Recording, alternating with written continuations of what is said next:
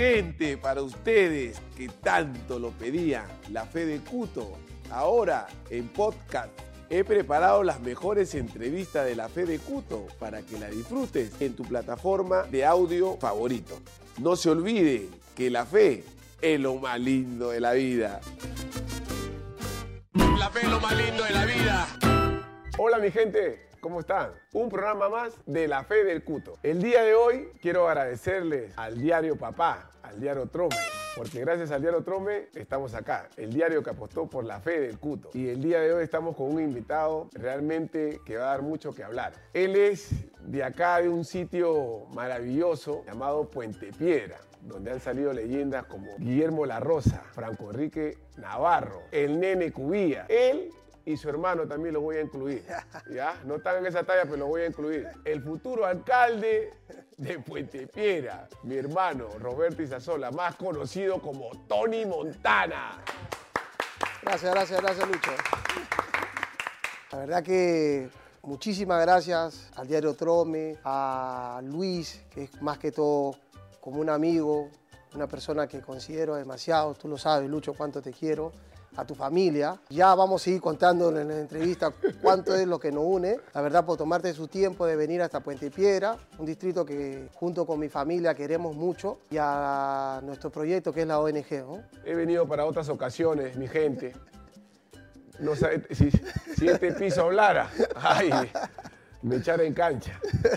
Todos los programas que he tenido de la Fe del Cuto, ha habido alegría, ha habido llanto, porque es una, es una entrevista totalmente fuera de lo normal. Es, es algo que tiene que fluir, ¿no? Eh, por algo es. se llama la Fe del Cuto. Cuéntanos tus inicios en el fútbol. Mis inicios comenzaron en la academia de mi tío José La Rosa Aguilar, el hermano de mi mamá. Nosotros venimos de una familia tradicional del fútbol, que es los La Rosa. Mi mamá es la hermana mayor de toda la familia La Rosa, de mi tío Guillermo, Eugenio, Chispiao. Ah, mi tía. Lejita era la- la sí, mayor. la mayor. Nuestros tíos nos inculcaron todo lo que era el deporte.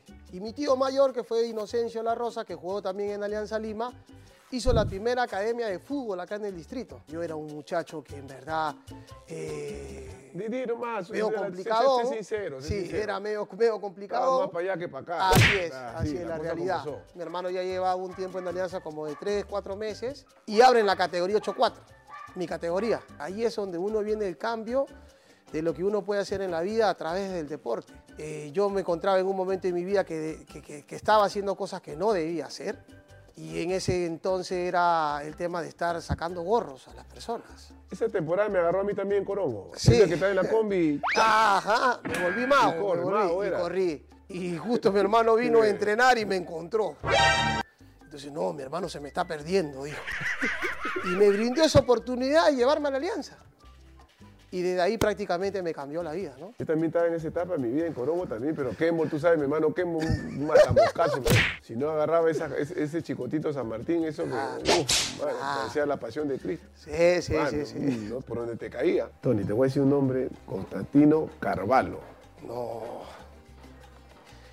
Si hablamos de Constantino, hablamos así directamente de mi superhéroe. Pero el señor, ¿qué, ¿cómo así le nació ese tema de, de, de captar así a, a- Constantino era una persona muy amable y se preocupó mucho por la gente que más necesitaba, sin tener la necesidad él de poderlo hacer, porque él tenía su colegio, económicamente bien, pero siempre tuvo ese feeling con la gente que no, que no tenía, para poderlo apoyar, pero no apoyándolos dándole, no sé, 10 soles, 20 soles, no, dándole educación. educación? Y con eso que hizo Constantino, ahorita, gracias a Dios, tengo casi 50 niños haciendo un proyecto novedoso. Con la ayuda de él, ha pasado la línea del tiempo y yo estoy cerrando el círculo como él hizo conmigo. O sea, ¿qué más le puedo pedir al Señor? eh? Había Sí. chicos que eran becados, ¿no es cierto? Sí, era prácticamente un continente muy distinto al que yo estaba acostumbrado. Era la realidad. Hablaba lisura, le faltaba respeto a, mucha- a muchas personas, no tenía educación, no quería estudiar. Quería hacer de, de- mi, de mi persona algo que en verdad en la línea del tiempo no iba a llegar a ser algo bueno. Y cuando llegué a los Reyes Rojos me cambió la vida gracias a un proyecto que hizo alianza con los Reyes Rojos. Y me dieron colegio, educación, valores. Entonces, imagínate que ya no era tanto la parte que yo salía de un colegio estatal de Puente Piedra, que pasaba los años simplemente jugando fútbol.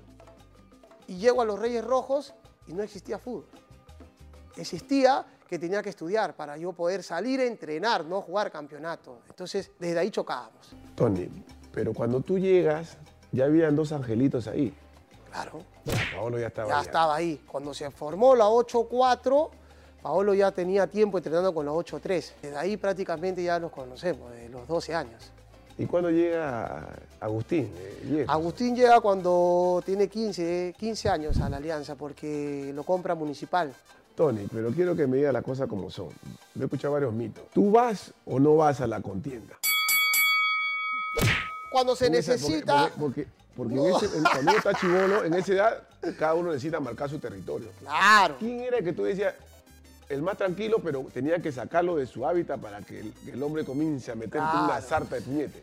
Nosotros en el grupo que habíamos crecido nos queríamos tanto que era muy difícil ver que se agarraran a golpe. Pero así de juego. No, no, sí, sí, no, no, también- no, claro, claro, claro que hubo momentos que de, de todo, claro, hubo momentos de todos. Pero cómo nos formaron, cómo nos educaron, éramos todo, era paz. Pero había momentos que siempre pasaba. Y los problemas los originaba yo. Pero lo hacía pelear a tu sobrino. A tu sobrino lo hacía pelear. Pero Pablo, No, ese, Pablo va. ese muchachito le tenía que sacarle la pila, o si no seguía. Ah, ya, veces gusta, Siempre le ha gustado. callejero. Siempre le ha gustado. Ahora está un poco contenido tu sobrino. Quiero que cuentes esa historia de, de- de cuando estuvimos en el Auris en el 2009. Y hasta ahorita me acuerdo, es- eso fue. Lo hiciste llorar a Franco. Lo hiciste llorar. Lo que pasa, mi, eh, gente, que acá Roberto eh, lo había escogido, tenía una reunión familiar, él iba a ser el padrino. Y Franco no que- quería darle permiso pues, solamente para que vaya y con la misma regrese. Pero este señor sabía que eso iba a ser imposible. Entonces, Tenía un mes prácticamente pidiéndole permiso a Franco y era imposible que me lo dé. un mes. Franco, por favor, por intermedio de Leo. Ya, hasta que accedió, me dijo, ya, ¿sabes qué? Te vas a ir, pero vas a regresar. Quería que vaya, que salga de Chiclayo eh, 12 del día. Y había un vuelo, el último que venía- que salía a las 12 entonces de le digo, no seas malo, Franco, por lo menos déjame compartir un rato. Es el bautizo de mi sobrino y quiero pasarla con él. Y tú sabes cómo es Franco. No, tú eres el padrino, que toque el otro, que esto. pero tú aceptaste que ibas a Ya regresar le ese dije, día. Franco, perfecto, le dije, perfecto. Fui, tranquilo, y tú sabes que la hora me ganó. Y no sabía cómo hacer como para poder acercarme a Franco, porque cuando tú pactabas algo con Franco no se podía romper. Claro. Si se rompía, ya no te podías ni acercar a hablar con él. Entonces dije, bueno, voy a ver qué puedo hacer. Le comento a mi mamá. Mi mamá me dice, pero hay algo que te va a importar muchísimo y yo sé que a Franco le va a gustar. ¿Qué puede ser? Se Mi pone a rebuscar, sí, "Vente, se pone a David". rebuscar todas las fotos mi mamá y saca una foto de Franco conmigo. Franco cargándome, así como mi padre, como siempre lo fue. Y llegué al camerín el día siguiente a entrenar, Franco estaba arriba y subí. Claro, yo estaba, yo estaba con. Estaba mi viejo Leo Rojas, Claro. Franco, y los tres estábamos justo Tres. conversando. Claro. Y decidido, mirándole a los ojos. Tú eres mi viejo, le dije. No, vete, que no te quiero ver. Está bien, yo me voy a ir, pero mira esto, le dije. Mira este gran recuerdo que tengo, que lo, que lo tengo en mi casa. Lo dice llorar a Franco. Y vi su cara de, de Franco Enrique cuando. Y te miraba en sus ojos así. ¿Eres tú? Me decía. ¿ese eres tú? ¿Eso soy yo? Le decía. No. ¿Y tú de dónde has sacado esa foto? Te pregunté. Tú- No así desesperado. ¿Tú de dónde has sacado esa foto? Claro. Para que veas que te tengo en mi costura y mi padre. Yo eso lo tengo en mi billetera. Pero mira, Franco, te estás enterando que mi tía, Aleguita, le había dado la foto rebuscando. Allá me Claro, acuerdo de es- la... esa foto salía de la casa de mi abuela. Mi abuela se la da a mi mamá. Porque siempre lo que era diciembre, 28, este, Navidad, siempre se reunía toda mi familia. Mi tío Guillermo, desde muy chiquitos, siempre pasaba Navidad con toda la familia de La Rosa. Todos en la casa de mi abuela. Todos, todos, todos, todos. Y Franco siempre caía un día después. Y ahí sale esa foto. Buena foto. Buena foto. Buena foto. Esa buena, buena anécdota. Esa me acuerdo hasta ahorita de mato de risa. Pero, este, Roberto, ¿no tenías despertador en, ese, en, esa, en, en esa época? Porque acá también tengo otra también. El día que el vuelo también te dejó que te ibas a Copa Libertadores o Sudamericana fue con... Habíamos jugado un partido Cienciano, no me acuerdo acá, torneo local, que a los tres días teníamos que viajar para Brasil a jugar contra Flamengo. Y terminó el partido acá, íbamos a concentrar y se le ocurrió a Franco como nunca Como nunca. Dar permiso. Qué raro. ¿para qué? dar permiso. Yo vivía en Cusco, no venía mucho para acá, Ya. tenía que venir a Puente Piedra a visitar a mi familia, y tú sabes que el trayecto un poco largo. Total que viajábamos domingo, seis y media de la mañana. Ay, papá lindo. El partido terminó sábado en San Martín, me acuerdo, creo que a las 3, 4 de la tarde terminó. Y ya enrumbé para Puente Piedra. El tiempo Tu favela, mi tu favela. Mi gente, no lo veía. Y no llegué a agarrar el vuelo. Ay, Dios Viajan a Brasil, llegan a Brasil. Al día siguiente. Pero a mí me han contado que tú no tu teléfono estaba, Estaba- te, te- te sin batería. Es que eso batería, tú sabes. Tú sabes, ya, ya, ya, imagínate, ya. Ya imagínate, ya, ya, ya, ya tú imaginas. Ay, amiga. Ay, Dios mío, no veo a Franco. Dios eh. mío, Dios. Prendí el teléfono y lo primero que vi, no sabes cuántas llamadas. hubo.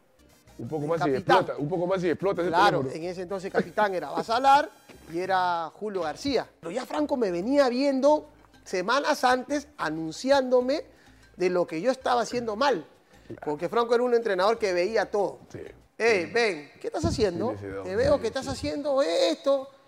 Tienes que saber con quién caminar, ojo. Julio García se comunica conmigo y me dice, Roberto, te han comprado un pasaje para que puedas hacer un transbordo en San Pablo y puedas llegar. Ya, perfecto, llegué. Entonces comienza la práctica y Franco no dijo nada. Raro. Entonces yo decía, ¿qué le pasará? Ya pasé piola. Sí, yo dije, uy, está todo bonito, ¿no? Claro.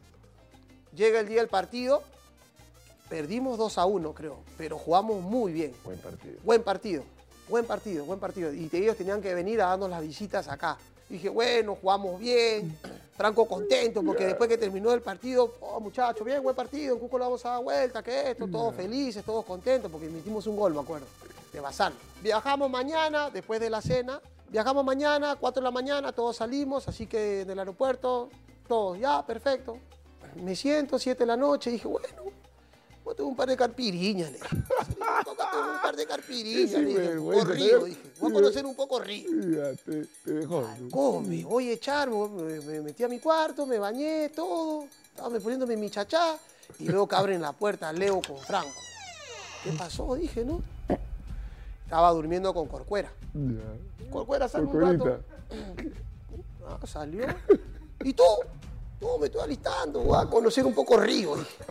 Ah, vas a conocer Arriba Río. te iban a meter con... Y yo veo que Franco se saca el polo y el primer puñete que me cayó por la oreja al codo. Me metieron una tanda y cada golpe que me daban, me daban un mensaje y hasta el día de hoy me acuerdo. O sea, cada puñete tenía, tenía mensaje. claro, un mensaje. Este por Tienes que ser este responsable, tienes que saber con quién tienes que caminar en el fútbol, levántate temprano, Aparte tenía su- irresponsable. aparte de su barrio, pues, ya imagino Sí. cómo la- le pasaban los talanes. En el vuelo con unos lentes así de soldar, yo estaba más hinchado al Llegué a Parecía de usted. Claro, no, siempre recuerdo eso y la responsabilidad que siempre Franco pedía al jugador. Un recuerdo con, con Paolo Guerrero. Peta trabajaba en la avenida Arequipa, no me acuerdo el nombre, y nosotros nos íbamos caminando desde el estado de Alianza y llegamos muchas veces caminando hasta Barranco, con una, con una bolsa de gaseosa y con caramanduca. Ese, ese- esa vaina. que- Y, y- y- Paolo te lo puede decir 20 veces. Y nos íbamos caminando, Felices, felices, felices, esa es la palabra. De verdad. con la felicidad. con la felicidad. Ahorita Paolo no está acá, pero yo sé que algún día ya todos nos vamos a volver a juntar, Dios quiera, y poder volver a hacer lo mismo que en un momento hemos hecho. Tony Montana, quiero que me digas una cosa. Mira, Paolo de chiquito era así como es ahora, así perfeccionista. No, desde chiquito ya era así. Ganador. No podías perder con Paolo. Paolo, hasta para jugar este, no sé, bolita, quería ganar. Desde los 12, 13 años, que lo comienzo a conocer más a Paolo porque a veces me quedaba a dormir en su casa, Peta nos atendía. Paolo miraba Champions a esa edad. Champion. Y yo, te- yo soy un hombre que recuerdo mucho las cosas. Miraba a Champions. Él se- Sí, sí, ya sí, se estaba sí. Sí, no, ya era, ya era adelantado. Eh, se quedaba a entrenar, te tenías que quedar con él porque a él le gustaba que tú le tires las pelotas y eso que hace Paolo que para la pelota prácticamente ya desde chiquito siempre lo ha hecho.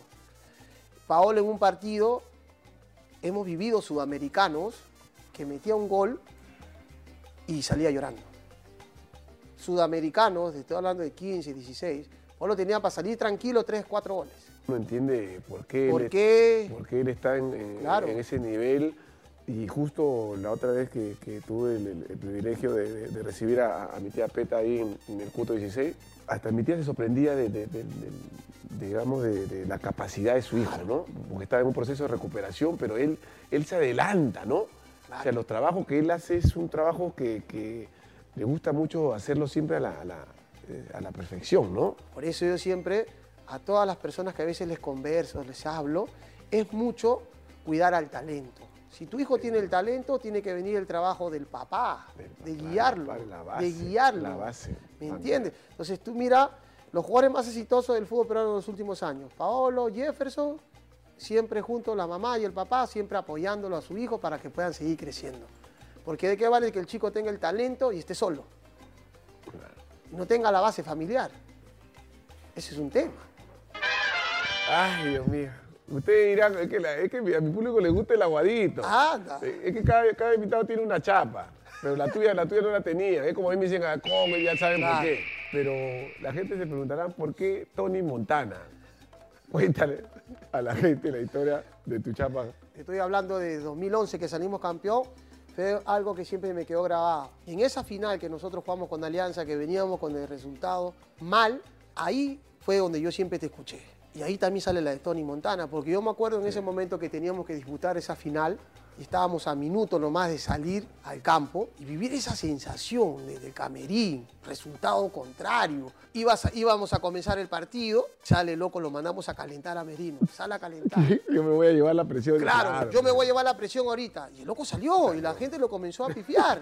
Pero comenzó a dominar y dominaba tan bien que la gente al final lo dominó aplaudiendo. Y de ahí vino, íbamos a salir al campo y tú comienzas a hablar, ¿no? La fe, muchachos, no podemos perder la fe, que es lo más lindo de la vida. Y salimos de- Salimos de la mano. Sí, y ahí es donde yo la hago mi palabra. A partir de ahora van a conocer a Tony Montana.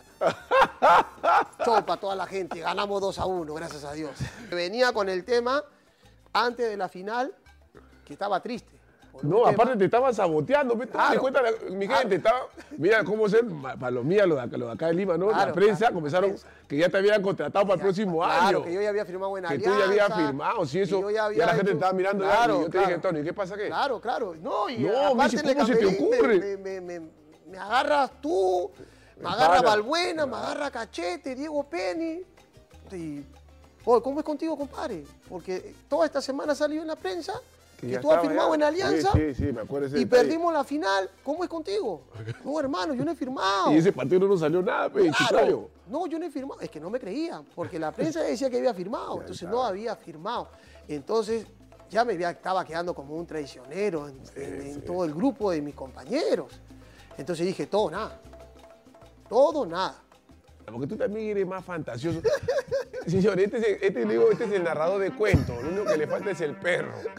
Así que cuenta, hermano, para que la gente entienda por qué es Tony Montana. No, Tony Montana más que todo por el tema del personaje de Scarface. Siempre me gustó la película. La veo y la vuelvo a ver y la vuelvo a ¿no? ver. Esa película veo que es un hombre con coraje, con ganas de, de ganar cosas en el mundo malas en su personaje, pero no solamente sacar el lado malo, también el lado positivo, Positivo de la película. de la película. Entonces vi que era un hombre cubano que vino a los Estados Unidos y se quiso comer el mundo. El mundo era de él. Estaba con hambre. Claro, hambre de gloria. Hambre de- Y eso uno tiene que tener para hacer las cosas.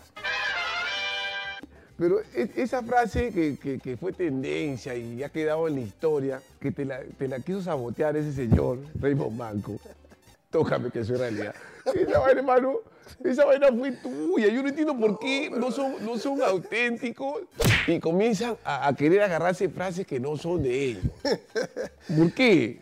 Lo que pasa, tú sabes, Él quiso vender su humo en ese momento y, y justo utiliza tu... hay cosas que se, se- se- se- guardan bajo llaves. Lógico, Tú pues. sabes que en las reuniones que uno a veces tiene, tú sabes que a veces uno sale las inspiraciones, el embellecedor. Claro, ya ya tú sabes que nos transportamos a otro jarabe, lado. claro, su jarabe de palo. jarabe de ¿me palo, entiendes? Entonces, claro.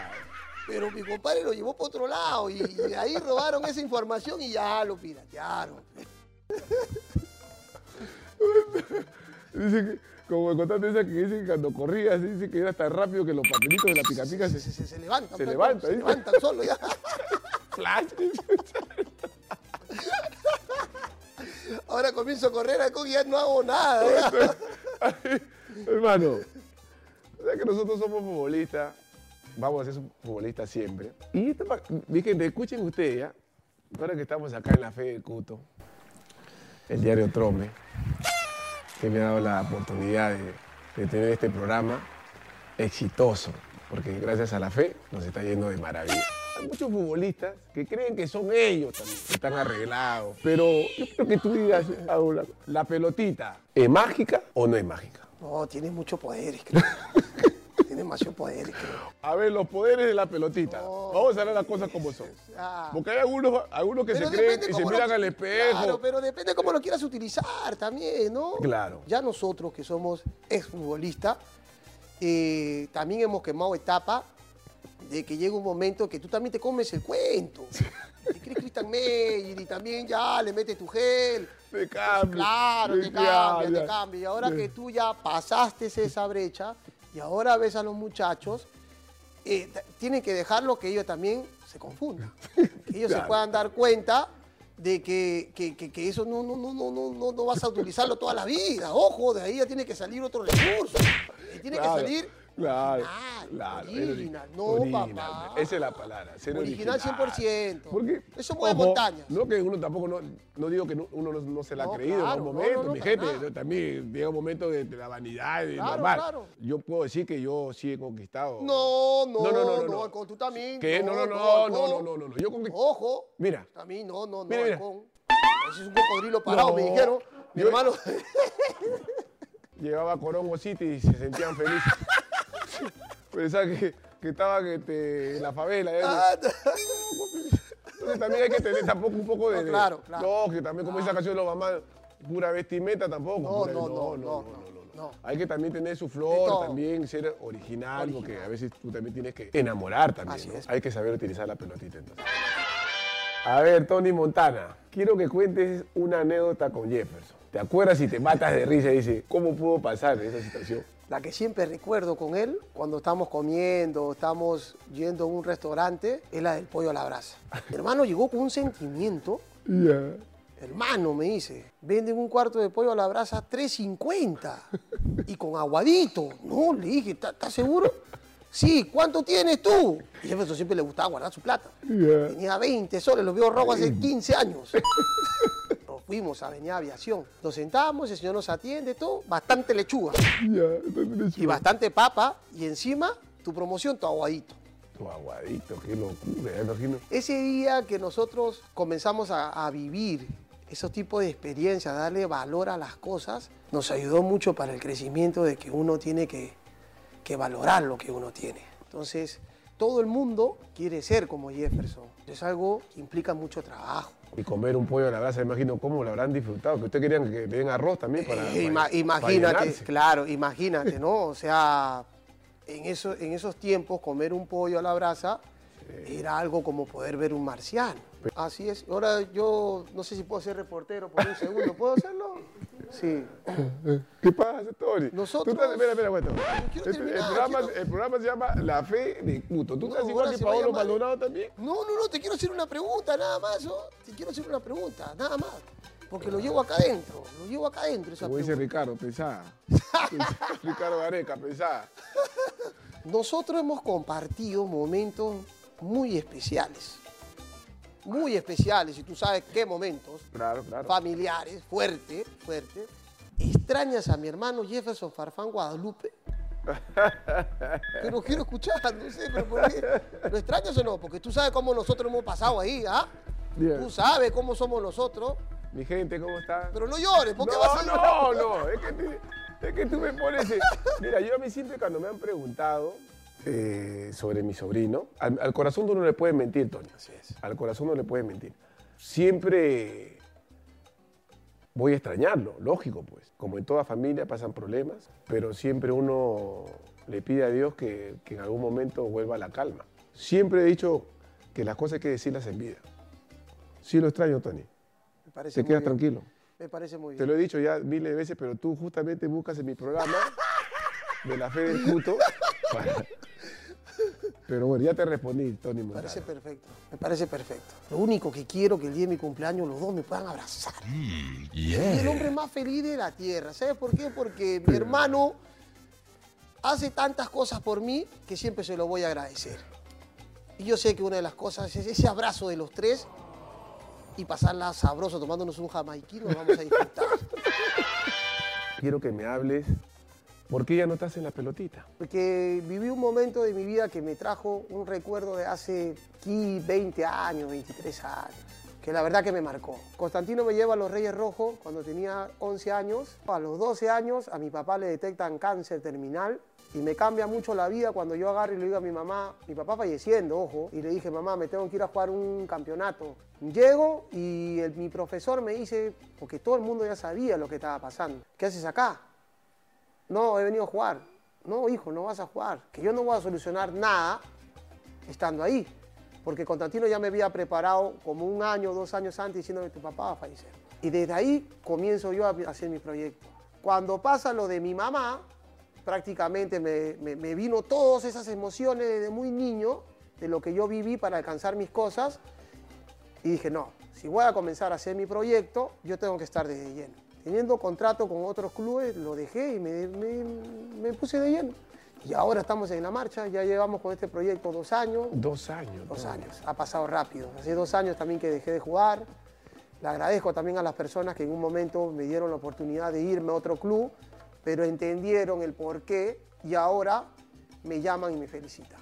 Felicitarte, más que felicitarte es eh, decirte una palabra que me siento muy orgulloso. Y, y Dios te puso en un camino maravilloso, maravilloso, porque eh, yo he venido acá en, en otro momento, eh, ahora vengo y tus niños ahí me- nos reciben Es otra cosa. educaditos, eh, lo ves con sus chimpunes. Eh, Es una sensación, uno se ve ahí, uno se plasma en ello, ¿no? O sea, como viendo, qué locura lo que estás haciendo. Que Dios te bendiga, Tony, a, a tu hermana, a tus hermanos, Sí, sí, sí. a toda la familia, porque es un equipo y sé que no es fácil, No. sé que no es fácil. Yo, yo también, yo creo que nadie imaginó que tú ibas a estar en una situación como esta. Así que tú sigue lo tuyo, cuando quieras puedes contar con el apoyo del halcón para lo que desees. Está bien.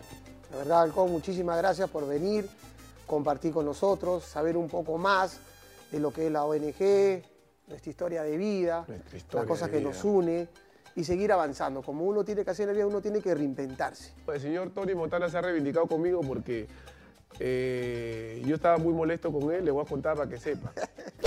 Lo que pasa es que él es de Alianza, entonces él ha hecho ciertas cosas, algunas publicidades, eventos, y al halcón no me invitaba. Yo le, lo llamé y le dije, o sea que la ONG de mi tía, de mi tía Aleja es de Alianza, nada más, digo. Porque a mí no me invitas. Yo estoy acá por la fe del cuto. No es porque estoy porque este señor me ha invitado. Voy a regresar en otra ocasión para poder tener también, compartir también con tus niños y poder conversar y poder pasar un momento que a ellos les quede. Por eso, no sé si me puede pasar la camiseta, señor, Señor Guachano. señor Guachano. La Corporación RG es la Academia de Fútbol, Luis, donde nosotros prácticamente todo lo que ganamos en la academia retroalimentamos a la ONG. Y esta es la camiseta de la ONG. Va Una- para el Cuto 16. Punto 16. Mira, a ver. Mira, a ver. Qué El embajador, tu sobrino. Qué mal. Qué mal. ¿Ah? El embajador. Me ha puesto en, en un aprieto, Tony. Ah, qué bonito. Qué bonito. Dale la vueltita para que vean los mensajes. ¿no? Constantino Carballo. Ahí está, Mira, a ver. ahí está. Sin estudio no hay fútbol. un presente del programa La Fe del Cuto. Una historia muy bonita. Este muchacho, un emprendedor, fue al restaurante Cuto 16 y me dio un presente. Entonces yo le he pedido que él me dé la oportunidad de poder obsequiar estas gorras a, todas las- a todos mis invitados, a todos los entrevistados. Muchas gracias, muchas gracias. La fe de Cuto. Como te dije en el Muchísimas 2011, sigue confiando, porque la fe, la fe es lo más lindo de la vida.